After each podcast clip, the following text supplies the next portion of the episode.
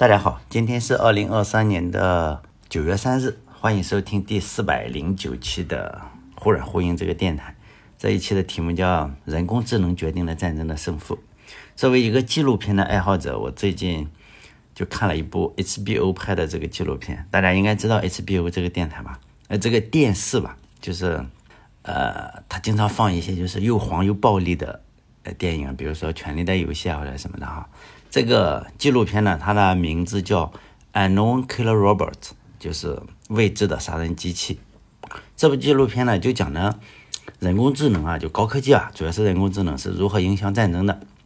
里面就讲了无人机啊，或者是机器狗，就是那个波士顿那个机器狗，这个大杀器，我觉得还是比较靠谱的啊。其实我早就发现了这个情况，呃，我这个电台不是经常要讲一些。远古时期的这个软件、硬件或者互联网相关的东西啊，其实我早就发现了，几乎所有的新技术啊，最初啊都是用来干什么？就发动战争啊，或者是杀人的，是吧？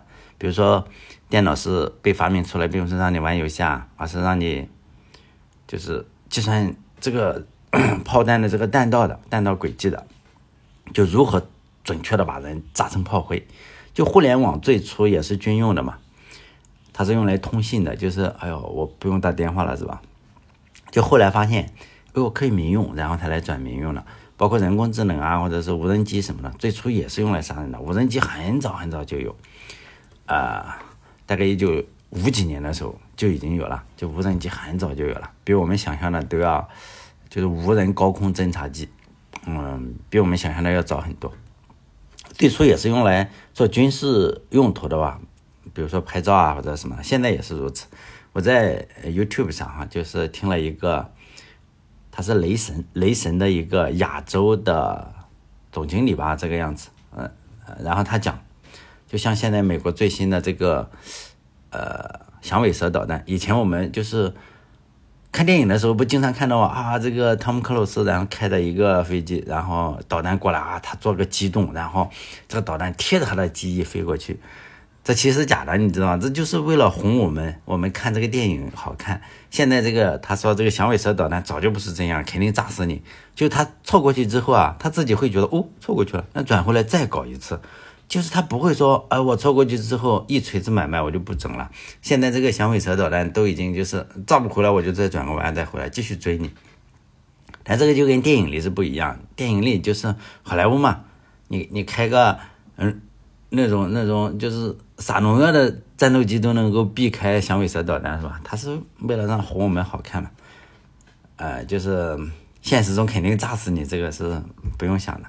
不知道我听众中有没有人是军迷？我本人不是军迷，但是我非常喜欢玩游戏，我喜欢玩这个 枪啊球啊哈，主要是这两个，球是足球，枪的话是第一人称射击游戏，我玩过很多。很多游戏实际上都是跟着。真实的电影事件来改编了。前段时间，大概五月份还是六月份吧，就前段时间前几个月哈，他他 Steam 上有一个游戏叫做《Six Days in Fallujah》，就是费卢杰战役。这个战争我知道，就是年轻人可能不知道了。就是美国，美国不是说哎呀，萨达姆有这个有这个大规模的杀伤性武器，就化学武器，结果最终谁去打？就是英国跟美国去打嘛。好像其他没有去是吧？大家都反对，因为我觉得这场战争就是把人家国给灭了嘛，侵略伊拉克。呃，当时是在大选嘛，就国内，我们知道中国的态度是什么？肯定是反对战争嘛，就是说你这个，嗯，美国去了肯定死嘛，就就这种意思。就是当时有个专家，现在他好像还比较活跃，他叫张哈夫，化名张哈夫哈。就是这哥们就是说嘛，你这个乌鸦嘴嘛，还挺谁谁死，挺萨达姆萨达姆死，杀 挺这个谁谁死，因为他只能挺美国的对手嘛，他不可能挺美国。就是说啊，他是说美国，你只要进入这个呃费罗杰，那基本上就是肉包子打狗，有去无回嘛。因为当时费罗杰已经非常非常厉害了，渲染的非常厉害，实际上没这么厉害哈。当时我们也是闲着蛋疼上大学嘛，闲着蛋疼那时候。五毛钱买一个参考周报，哎，呃，参考消息，环球时报哈，环我忘了是什么了哈，环球时报吧，好像是五毛钱一份，然后上课也不听，就自己洗脑嘛，就天天看哦，这个美国又失败了，又失败了。因为当时没有手机嘛，你只能看一些这种它印出来的东西。基本上美国一直输，然后突然有一天你会发现，哎，他不讲这件事情了，不讲这件事，说说美国赢嘛。但后来的话，有了网络之后，你才发现，哦，原来这个样子。其实美国他只花了一周的时间，并没有出现大规模的伤亡，大概死了三十多个人嘛，也挺多，对美国是挺多了。但是你看看对方是多少人，两千多，接近多少？一比一比一百了，这个样子，接近一比一百，就是。打巷战都是非常难的，就是最近一场，我们不是看俄乌战争啊，打什么巷战，不都是非常难嘛？因为巷战基本上要伴随着巨大的胜利。显然那一次你接近一比一百的这个交换比，我觉得还还是挺好的，是不是？虽然都是死人，我们站在只站在战争的角度去讲，一百一比一百，我觉得打得非常好了。但显然那次美国是没有。巨大的牺牲，我觉得最根本的原因就是用高科技碾压对手嘛。就我玩的这个游戏，他就讲的这个战争，所以，呃，我也是因为先了解了这场战争，我才看这个游戏。哦，可以买来看看啊，然后我就买下来。这场战争的话，基本上就是单向透明的，就伊拉克这个反政府武装，就是他有枪嘛，他就是有枪，AK 四十七。你说，呃，有一些炸弹没有了，就这些，就是非常。呃，初级只能打上个世纪的这种战争。美国这边啥都有嘛，什么夜视仪啊、机器人啊，有有雷机器人，机器人先上就上先上去了。美国他根本不跟对方打，比如说我到了一个地方，哦，对方要打我，我就撤退，我根本不跟你打，就是更像是一个火力侦察。我侦察一下你，哦，我发现你在这栋楼里，好了，机器人上，或者是精确的武器就打过来，他们都无人机嘛，就比如说掠食者或者什么的，就无人机打。所以呢，这种打法让这个政府军你就没有机会打嘛，因为你面对的是机器人，你扎了机器人，但也算是，也算是一种成功吧。但是你没有打到美国人嘛，所以就是还有就是有一些楼嘛，他们就先不打，发现了啊，先不打，怎么样？等到你进楼再打嘛。他们就会比如说我在楼里面，你进了楼之后总是要短兵相接嘛，实际上并不是，他们也有无人机啊，或者是。先绘制一下这个楼内什么情况是吧？你们无人机先飞进去啊，或者是什么？先绘制一下，就什么位置都给你完整的画出来。就是，然后另一边，他他他打仗的时候，他们有个战术，就是另一边高科技的那个另一边，呃，就是在，比如说这个楼在在在在南面是吧？我这个车啊就放在北面，然后呢随时给你提供火力支持，而且他也不去，只要是有门我就炸。只要是有有一个门，有可能有一些鬼雷啊或者什么，你进去之后他才炸，他他直接不不会不会去闯门，就是完全是炸。我先给你轰平再说。他们还有个战术就是，哎，我穿上这个伊拉克，因为他进攻伊拉克，但伊但现在是伊拉克是已经非常非常好了哈，嗯，因为他已经不出现在中国媒体上，你就知道，哎，这已经很好了。就好像中东那些国家，不是那个那个叫什么，呃。就是苏联解体之后，那些加盟共和国不是都独立？以前说的啊，我小时候天天说他们不行，后来发现哦，他们挺好了，是吧？什么捷克呀，什么都挺厉害了。就是说他一旦不不说了，现在咱媒体上也不说伊拉克很惨了，是吧？说明他已经不惨了。就是说，当时伊拉克他也是有一些跟着美军嘛，就是二鬼子，是吧？用中国的话说，美国二鬼子，日本二鬼子，就是二鬼子的话。他们他去穿上二鬼子的衣服，你不就可以了吗？因为我混进去，然后再打你。后来美国也学乖了，妈的，看到穿伊拉克这个什么的，你看到不爽就先来两枪嘛，就这样。结果呢，他们也没有办法去打他。但是游戏上你打的是比较残酷的，因为我打了一一段时间，发现哦，真的是不太好打，是吧？就是游戏上你要待六天嘛。基本上你打打又死了，打打又死，但现实中真的只死了三十多个人。在游戏上，我自己都死了好几十次了，是吧？就是游戏它不能不能说我一出现问题你就叫叫盟军叫这个友军来来轰炸，那没意思了嘛。但毕竟那是二十多年前的战争了，但我相信现在美国的武器应该更强大了哈。因为就像前面我说的这个 unknown 叫 robot killer robot，然后 这个。纪录片里面就有四轴飞行器，就跟大疆那个一样，还有波士顿大狗。波士顿大狗，大家要知道，它不只是背东西，它可以背着枪哎。它背东西，呃，因为它展示的话，它肯定是背这个 Hello Kitty，是不是？但是它上战场的话，它肯定不背 Hello Kitty，它肯定背着炮啊、枪啊，瞄准的功能都会有的，自动去给你搞。呃，它不用跑公路啊，即使打阿富汗，它可以登山，是不是？就波士顿大狗已经非常厉害了，就是未来的情况可能就是士兵本人可能就变得重要性越来越低。最终，如果就是两个国家，就 A 国家跟 B 国家是势均力敌、科技相似的话，比如说英美要打的话，可能差不多，可能就最终就是两边的机器人互相 PK 嘛。如果两个国家是强弱悬殊的话，比如说一方是美国，另一方是朝鲜，那可能就是一方就是单方面屠杀嘛。我不认为你你上去一百个士兵可以干掉一个波士顿大狗。如果不是那大狗背着。两百斤弹药，然后上面自动自动的机枪，你打在他身上，他不疼，我靠，是不是？你要打得很准，他肯定有有有防护嘛，他给你打巷战也好，他不怕你，是不是？他也不怕死，所以我不认为你真人与这个呃机器人 PK 的话有什么胜算，而且人的成本更高，但对美国人的成本更高。比如说你死一个人的话，朝鲜的话可能有嘛，有有两千多万人你可以上，这总有我三胖了，你不上嘛？但是你美国的话，但是即使朝鲜，我觉得也受不了，因为你，你，你，你整一个人出来，你得十几年嘛，你整个波士顿大狗出来用不了那么久，是吗？你这个可能半个月组装就就组装起来了，那个人你半个月再厉害也不人半个月还在吃奶是吧？也不行。但我觉得核武器嘛，就是与人工智能相比的，可以是核武器是吧？核武器的发明其实是降低了战争的风险。你想想，高科技出现核武器，比比如说这几个核大国，你不可能发动战争的话，我互相扔核弹嘛，那这不地球就被炸烂了。所以呢，第三次世界大战还没出来是吗？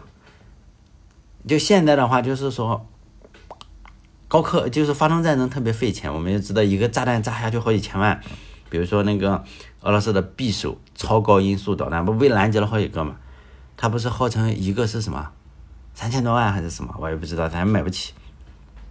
包括你一个很普通的战机被炸的什么，都都很贵嘛，大家都是都很贵。但对欧美这样的国家，最贵的可能就是军人，因为他竞选嘛。你如果说拜登要是说我要竞选了，这次死了多少人？死了两万，妈，那你就不用当总统了，你就赶紧滚。所以人一旦死多了，这个仗就没法打了。那有了核武器之后，你说苏联也好，还是美国也好，他不扔嘛，不想不能不可能。互相扔嘛，就发动一些代理人战争啊！你扔核弹太痛苦了，所以核武器的出现，我认为是降低了战争的风险。但是高科技的出现，实际上是增加了增加了这个风险，也不是增加风险啊，就是它降低了这个成本。你核武器一一扔下去，可能好几十万人就报销了。但是你这个高科技的话，我可以把成本降低。对美国来说，死一个士兵的价格肯定是有的，可能多少钱不知道哈。但是有了高科技，他就是可以。可以接受，你一个波士顿大狗，你可以下订单嘛？但是你说一个美国人是多少，就是当不成总统了，你知道？波士顿大狗，你你扎的越多，波士顿这个公司更爽。哎呀，妈的，最好是，呃，打两天自己毁了才好。他有订单的，拉动 GDP。同样的话，比如说对另外的国家，他也会选成本低的。比如说他没有波士顿大狗，但是他有囚犯啊，不是。瓦格纳这边就是去囚犯，囚犯显然成本更低嘛。你在正常的地方你招不起人来，你不就去囚犯嘛？说你不死刑是不是？来来来，出来给我打三年仗，打不死你这个就是马上回家，那肯定就去了嘛，就搏一下嘛。他还是找这个成本最低的，就是我这囚犯上去血拼波士顿大狗。比如说目前这个俄罗斯入侵乌克兰，两国消耗兵力就非常恐怖啊，他号称。以现在这个情况，就是我看乌克兰，乌克兰的信息相对比较透明一点啊，谁捐助了多少炮弹，什么自己造多少炮弹，他好像每年要消耗一百六十万发炮弹，呃，其中欧美欧美支援一百一十万发，然后乌克兰只造五十万发这个样子。你你也可以，比如说你支持谁的，你也可以捐钱是吧？你捐钱，他就会在炮弹上写上你的名字，然后打过去。就是还有就乌克兰也，呃，俄罗斯也这样。乌呃俄罗斯可能也要消耗炮弹嘛？你说消耗谁多？我不知道。乌克兰呃俄罗斯不公布嘛？而且我们现在知道的情况是，美国实际上没有提供给乌克兰最先进的武器，基本上就是呃上一代吧，就最新的根本没给。如果给了的话，可能以后慢慢给。比如说现在 F 十六慢慢给，就先说不给嘛，说我不给你多少公里的，慢慢给，慢慢给。就是让他有一个心理预期嘛，妈的，他要给了，他要给了啊，给了给了就给了吧，别别发那种核弹，反正就把叫什么叫切香肠嘛，就是我先说不给，哎呀，肯定是不援助啊，肯定先先送过去嘛，送过去之后再说是不是？就是说美国就慢慢下场，你说以后会什么样子不好说，但我觉得，我觉得哈，不是拜登明年就就大选了，是不是？他肯定要把这个战争结束在之前，你不能说。我靠！你发动了个战争，到现在还没没没个没个头绪，至少那个时候要非常的局势非常明朗，而不是拖进去。拖进去的话，你这个选票肯定不行，而是应该是最好是把普京给干死，或者是乌克兰取得全面胜利。哎，那那可以说嘛，就是理直气壮去竞选。如果你一旦被被搞得个灰头土脸，哎呀，拜登真不行。哎呀，你你说再上个川普。哎呀，在我们也也只能随便聊一聊。你说他妈，川普一个罪犯，罪犯又当这个总统，哎呀，很牛逼是吧？这个世界真是很刺激。现在不是美国也给了最近嘛，给了贫铀弹，前段时间给了集束炸弹嘛，集束炸弹就就说非常恶劣，然后我空中空中爆了之后，不是有很多的小弹头，然后掉下去。最他们说最恐怖的，实际上就是说弹头没炸，还留在那里，比如说一百个。炸了九十八个，俩在那里被小孩捡回家，马上就炸死了。就这个是比较危险的。现在，哦，我经常去看一看啊。现在，集束炸弹实际上俄罗斯也在用，乌克兰也在用。结果就是中国这边很多人都觉得，哎，乌克兰用就是太不人道了。但是俄罗斯用的话，就觉得这这对，就就应该用核弹，用集束炸弹，就把乌克兰给全炸死。实际上是俄罗斯入侵了人家的领土。就后来的话。不是也提供了美国给这个乌克兰提供了集束炸弹？我看到一些视频是这样，也是高科技的作用哈。他们把这个集束弹弹拆开啊，你看到集束炸弹很大，大概有一人左右吧，可能一米五或者一米二，我不知道多大，反正看起来是比较大。里面有很多像我们那个烟花一样，里面有很多很多小的弹头，呃，每个弹头大概像巴掌这么大。他们拆开过，他们拆开之后，然后把那个引信什么拧开要好好一点，要小心一点，然后就绑在哪里？绑在这个四轴飞行器上，应该不是大疆哈，就四轴飞行器。然后他们就这个四轴飞行器就就带着两个集束炸弹里面的这个小的这个炸弹，然后呢就就扔啊，向下扔，这炸的很精准。他看到你这个有俄罗斯的士兵在那，他就从你头上扔下去，你跑都跑不及。而且那个集束炸弹，我们看着它虽然很小，但是它的威力仍然很巨大，能炸个大坑。就是说我们可能不知道，我们因为我们普通人大概就放过爆竹，你不知道炸弹威力多大。实际上那个小炸弹威力仍然很巨大，就是反正坑还是比较深的，但我比我想象中的还是要大。但是对这种军事人员来说，哦，就扎了一个半米的坑算什么？对我来说，我觉得那个应该再小一点啊，实际上威力还是很大的。呃，大家去搜一下，Twitter 上什么都有这种视频。这个每个四轴飞机上绑两个，就自己去空投啊，你不用控制它，他们自己有一些人工智能的东西，它自动去找。还有人，嗯，就是排雷的方法，就俄罗斯布雷的，它会布雷。比如说，美国不是有这个火山布雷车嘛？啊，它还卖卖出去很多。俄罗斯肯定也有什么布雷车，我我不知道什么，因为我不是军迷。但是俄罗斯有的也会布这种手工布雷。手工布雷的话，它就有一点小心思，就是你挖开，它下面还有个手雷，就是隐性打开的手雷。你你你排雷的话，你不小心你就要么被，就是我们知道这个反坦克地雷，它这个隐性并不是说哦你这个人踩上去就炸了，它不会炸，它只会炸坦克。它这个可能这个隐性有什么有什么诀窍我也不知道哈，就是比如说它这个反坦克。反反反坦克也好啊，反什么的也好，它不在沙滩上，可能不一米五深，就在沙滩底下一米五这样，或者更更什么我也不知道。但你人在沙滩上玩没事，不会炸你。只有真上了坦克，它才会炸，就是它这个引信是有问题的。但这个布雷很多布雷车，它它布的并不太好，就是说这个地雷应该是金属壳做的哈，我也是瞎猜，应该是金属壳做的。它这个太阳一晒的话，它不就是很热嘛？等到了太阳落山的时候，你跟周围的这个红外线的特征是不同的。就它这个无四轴飞行器也好，还是无人机也好，它就在天空中这样飞过去。它拍整个地面这个红外线的这个样子，你就会发现，哇，这这这哪里有地雷都看得清清楚楚的。那他们就会记住这个东西，记住这个东西，你就发现啊，那个那个四轴飞行器啊，每一个四轴飞行器下面叼着一个小的、小的炸弹，它就放在上面，轻轻的放在地雷上面，然后开始飞起来。然后他们排雷就这个样子，哎，我觉得真是很先进。你就发现排雷的话，它不是靠这个靠人啊，或者拿一个什么东西，就。就四轴飞行器，他把这个引爆地雷的那个小的炸弹，就轻轻的放在它上面，然后飞起来，它引爆，就这个样子。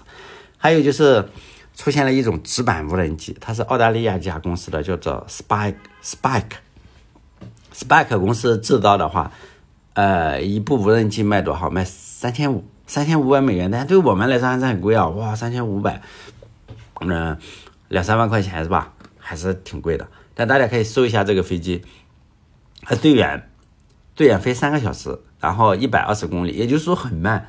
你这个环法自行车的，它可以骑到每小时五六十公里呢。它比骑自行车，比我们普通人来快多了。它四十公里呢，像我骑自行车，我卯足了劲，二十公里每小时配速啊。人家环法的可能五十公里啊，或者六十公里。就是说最远的话，你是。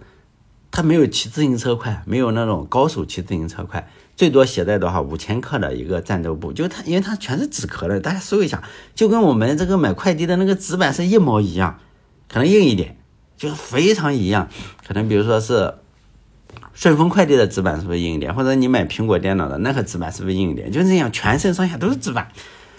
由于是纸板的话，它在雷达中的反射信号又不强。就是相当于隐身，你你眼睛都看到了。比如说，我看到我妈她飞过来一个啥，一个大纸板，呃，而且他得逗的是，大家有没有有没有？应该有很多人干过快递吧？即使你没有干过快递，你肯定看过人家包装的话，你就发现包装的卖包装箱的话，你比如说你买六个包装箱，你会发现他发过货来的话，它是平着的，你就折一下就好。它这个纸板的飞机就那样。过来就一张纸板，然后你这样撕一下，就跟那个小孩擦积木一样，比小孩擦积木还简单。大概十分钟肯定可以搞起一架来。那个你看那个网上有，你就非常简单，就跟装个箱子一样。那个十分钟一架飞机三千五，然后装上五千克的炸弹，然后飞到一百二十公里以外给炸个东西，就这个就这么个破飞机啊。我们像玩具一样的破飞机，而且你不用人工引导，你告诉他输入位置，输入呃要炸的这个照片是吧？比如说你给我炸个苏三零或者苏二七，你不能不能随便炸个地方，你不能炸棵树是吗？他就他就去执行任务了，大概的位置在哪里？在飞机场，飞机场随便找架飞机给炸了。所以呢，就这么个纸板飞机，大概炸了五六架了吧？苏三零炸了好几架，然后苏二七也有好几架，还有那种。更牛逼的是，它的那个美国叫呃一呃苏联叫什么叫铠甲是吧？铠甲的这个防空系统被炸了，一个是 S 三百，一个是什么？还炸了好几个。你想想三千五，你相当于没花钱嘛？尤其是对于这种防空系统，你不好几千万？你一个苏三零多少钱？一架飞机多少钱是吧？大家已经看到，就是说成本要低。我以最最低的成本，就是说打这个仗。现在你看乌克兰就用的比较好，无人艇啊。你看，那莫斯科号那么厉害的旗舰，黑海的旗舰，最终怎么炸了？有可能是无人艇炸了，是吗？就就无人艇才多少钱？肯定是不贵。你你一个那个莫斯科号旗舰，现在已经沉到水底去了，然后肯定好几千万嘛。你一个可以买好几百家，战死了是吧？取得了辉煌的战绩。就以前的时候。总是看到新闻上就嘲笑这个嘲笑那个哈，因为以前的时候我也是被老师误导了很多。就我上高中的时候，我们物理老师就讲，我们高考不就考离子光电嘛？物理我特别喜欢学物理，就是那时候就觉得物理老师啥都懂。他讲电磁场的时候，他就说为什么那时候我们呃整个媒体上都在嘲笑什么，就爱国者防御系统，就爱国者以前经常打不到，就是你过来个导弹，这个导弹也上天，发现妈的啥也没打到，以前光失败，就是两千年前的时候，我上高中的时候全失败，基本上都失败，可能打一百发打不到一发，就是瞎猫又碰不到死耗子。就是老师在亲自证明为什么导弹打导弹不行，通过他那颗自以为是的大脑，也不能说我那个物理老师多么笨，但他又有他是不是物理学的是我们全校中最好的，是不是？然后他比学生肯定好，他要误导我们的话，我们还挺佩服他。我们也确实认为，那美国就是傻子嘛，一群不学无术的傻子。